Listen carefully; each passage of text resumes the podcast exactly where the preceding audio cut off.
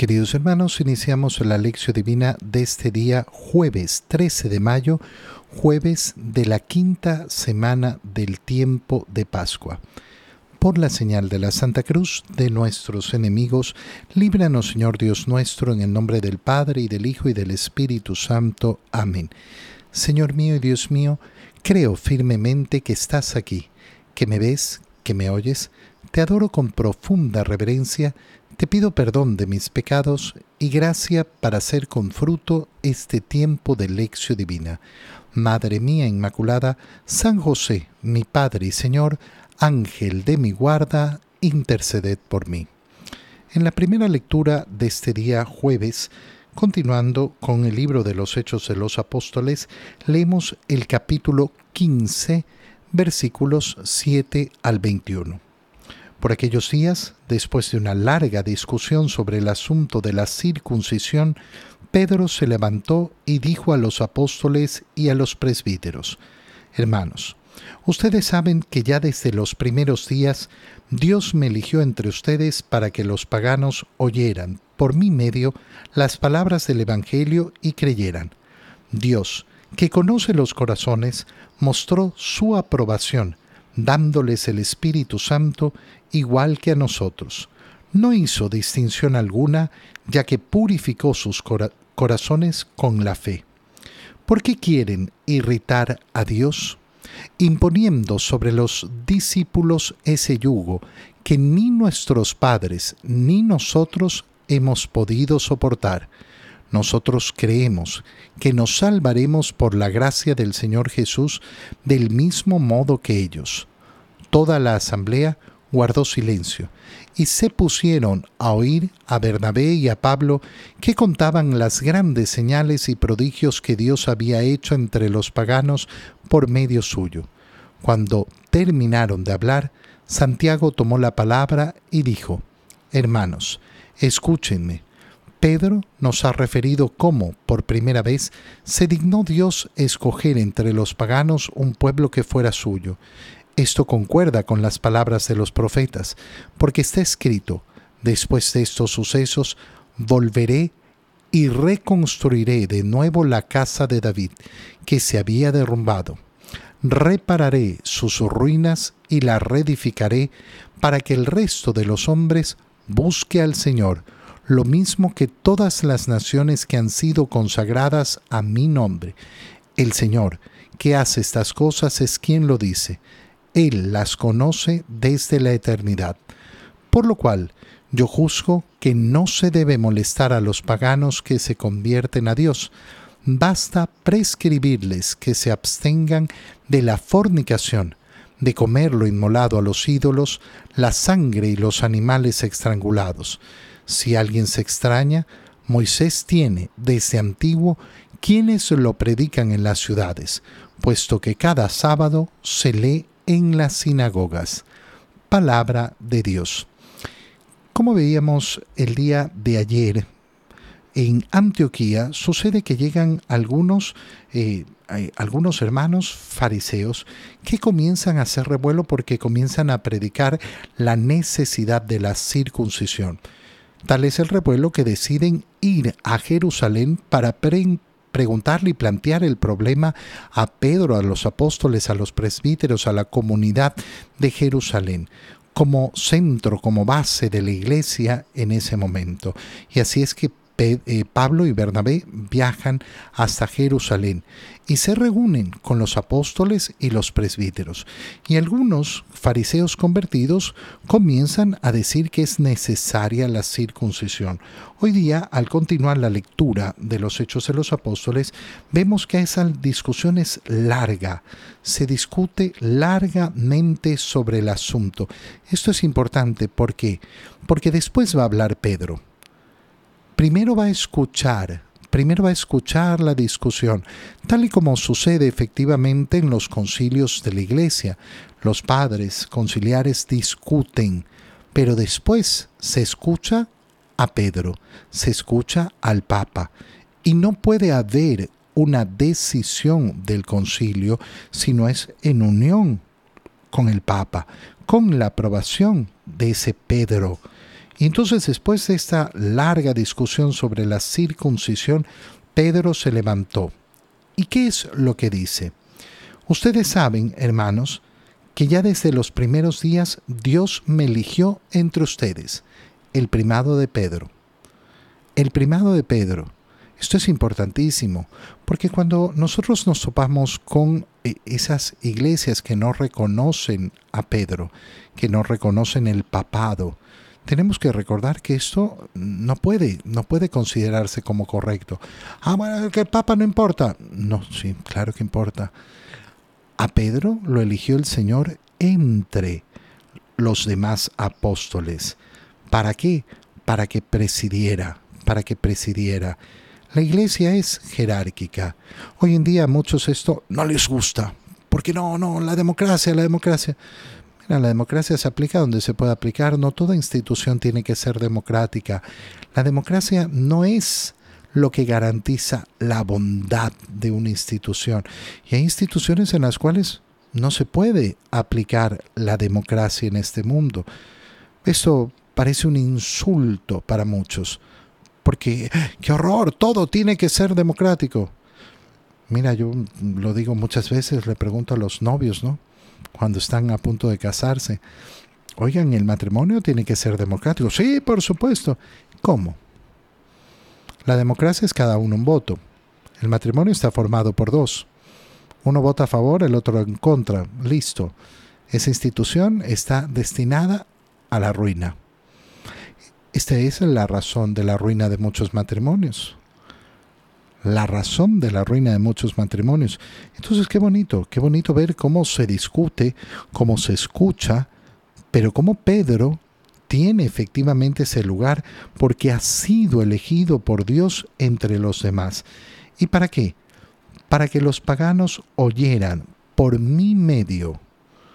Qué bonitas estas palabras, porque son aquellas palabras que nos hacen reflexionar sobre esa mediación, esa mediación que está dada por la misión que cada uno de nosotros tiene la palabra del Señor no se predica sola, se predica por medio de aquel que ha sido llamada a predicarla, que ha sido efectivamente llamado a predicar esa palabra de Dios. No ha sido predicada por arte de magia la palabra, la palabra ha sido predicada por mi medio. Y esa predicación del Evangelio ha llevado a que creyeran en Dios los paganos, que creyeran en ese Dios que conoce los corazones, que conoce los corazones.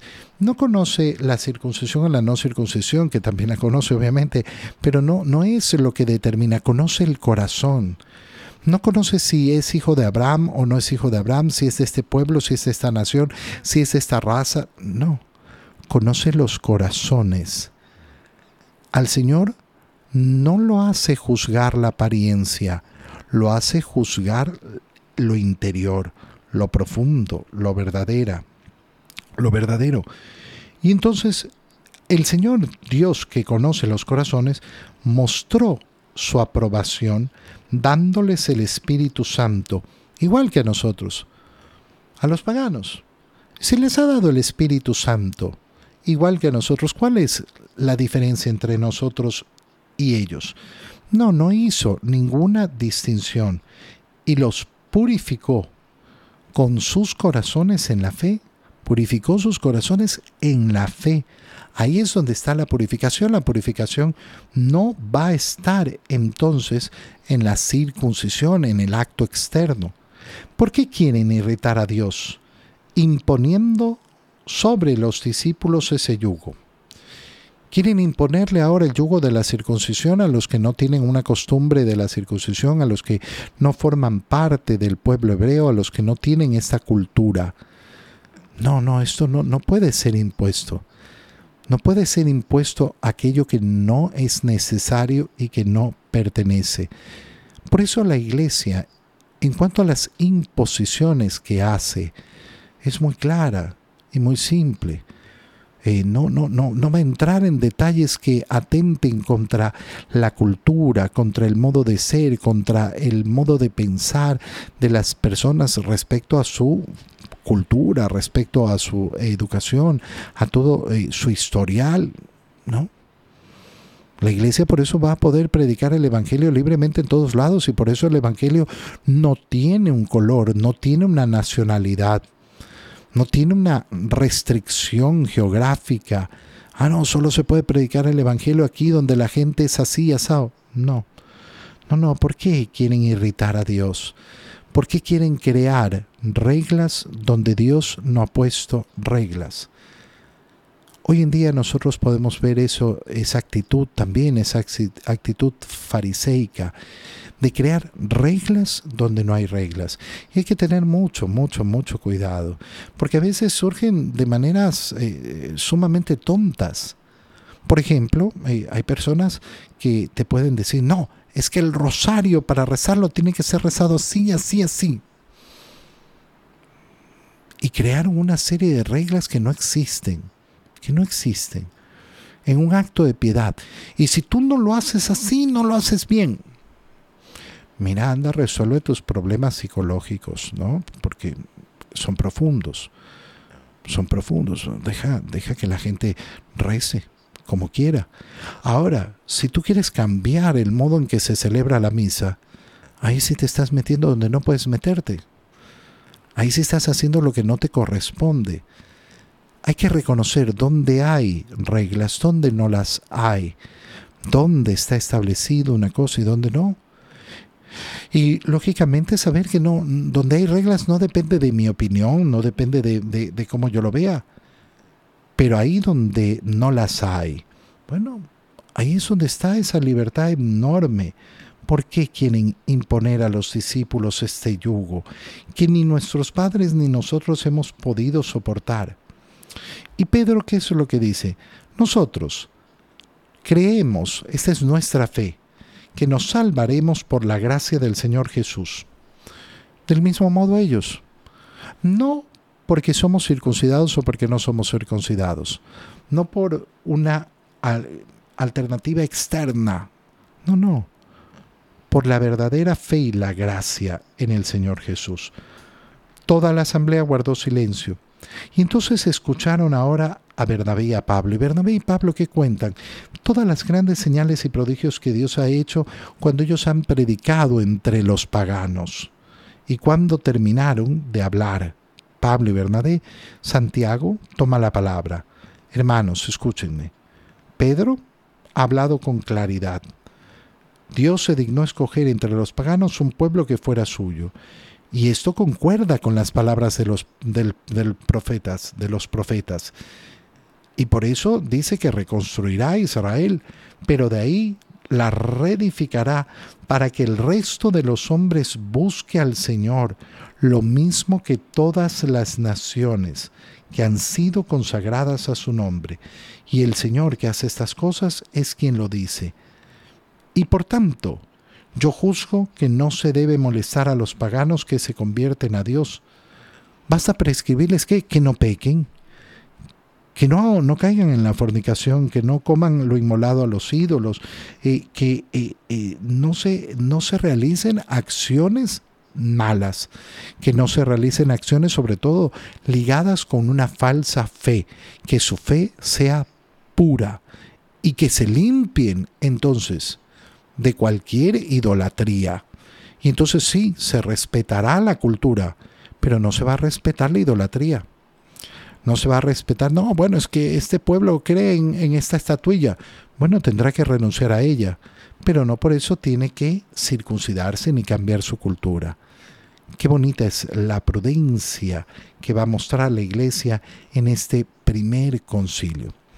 En el Evangelio Continuando con la lectura del Evangelio de San Juan, leemos el capítulo 15, versículos 9 al 11. En aquel tiempo Jesús dijo a sus discípulos, Como el Padre me ama, así los amo yo. Permanezcan en mi amor. Si cumplen mis mandamientos, permanecen en mi amor, lo mismo que yo cumplo los mandamientos de mi Padre y permanezco en su amor. Les he dicho esto para que mi alegría esté en ustedes y, y su alegría sea plena. palabra del Señor. Una lectura preciosa recuerda que continuamos en esa gran escena que nos presenta el Evangelio de San Juan de la última cena. Y en esa última cena, continuando con ese discurso que les está dando a sus discípulos después de que Judas ha salido del cenáculo, les dice el Señor, como el Padre me ama, así los amo yo.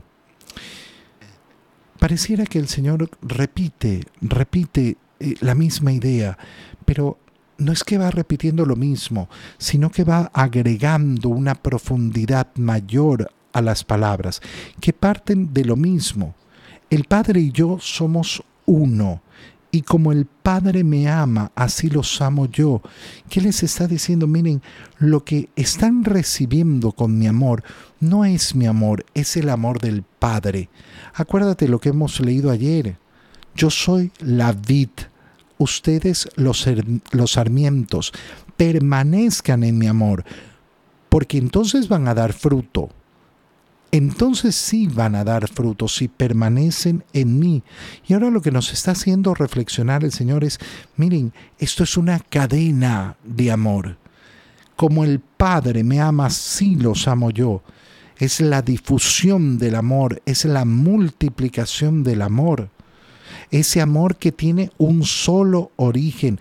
Por eso es que San Juan, el mismo evangelista, en sus cartas va a llegar a decir, Dios es amor.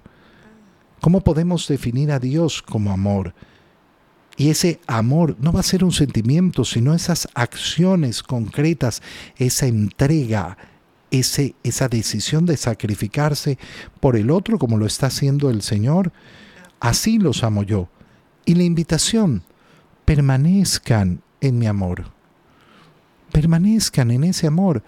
Permanezcan, por tanto, en esa común unión de amor, en esa comunión de amor entre el Padre y el Hijo, a la cual ustedes están invitados a participar, de la cual ustedes están invitados a formar parte.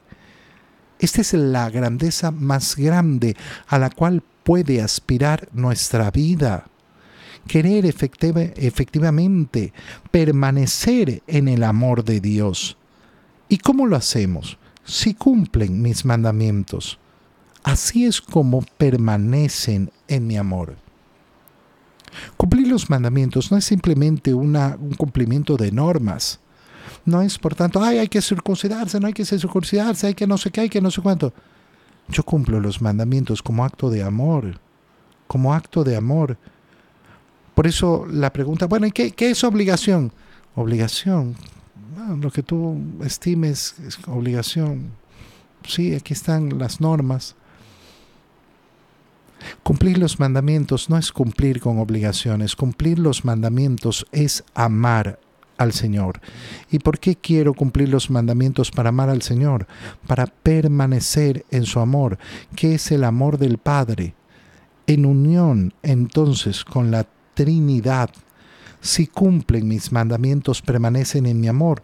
Lo mismo que yo. Cumplo los mandamientos de mi Padre y permanezco en su amor. Y aquí viene la belleza, la belleza más grande. ¿Por qué? ¿Cómo termina esta parte del Evangelio? Les he dicho esto para que mi alegría esté en ustedes y su alegría sea plena. ¿Para qué les digo que cumplan mis mandamientos? ¿Para qué les digo que permanezcan en mí? Perdón, ¿para qué les estoy mostrando la grandeza del amor? Para que mi alegría esté en ustedes y su alegría entonces sea plena. No vamos a tener una alegría plena si no es así, cumpliendo los mandamientos del Señor para permanecer en el amor de Cristo, que es el mismo amor que el Padre le da al Hijo y el Hijo le da al Padre. Es decir, para permanecer en el amor desde toda la eternidad entre el Padre y el Hijo. Esa es la alegría del ser humano, la alegría plena. Mira el mundo, míralo un poquito. Cómo buscan la alegría, ¿no? Cómo buscan la alegría en tanta, tanta basura. Y siempre es una alegría tan chica, de espuma le llamo yo. ¡Ah! Se hace grandota y chiquita enseguida. Se acaba. La alegría que nos ofrece el Señor es una alegría plena. Plena. ¿Acaso no quieres tú esa alegría? Yo la quiero, por supuesto. Si alguno de nosotros quiere la tristeza y la melancolía, bueno, habrá que solucionar el problema porque es un problema.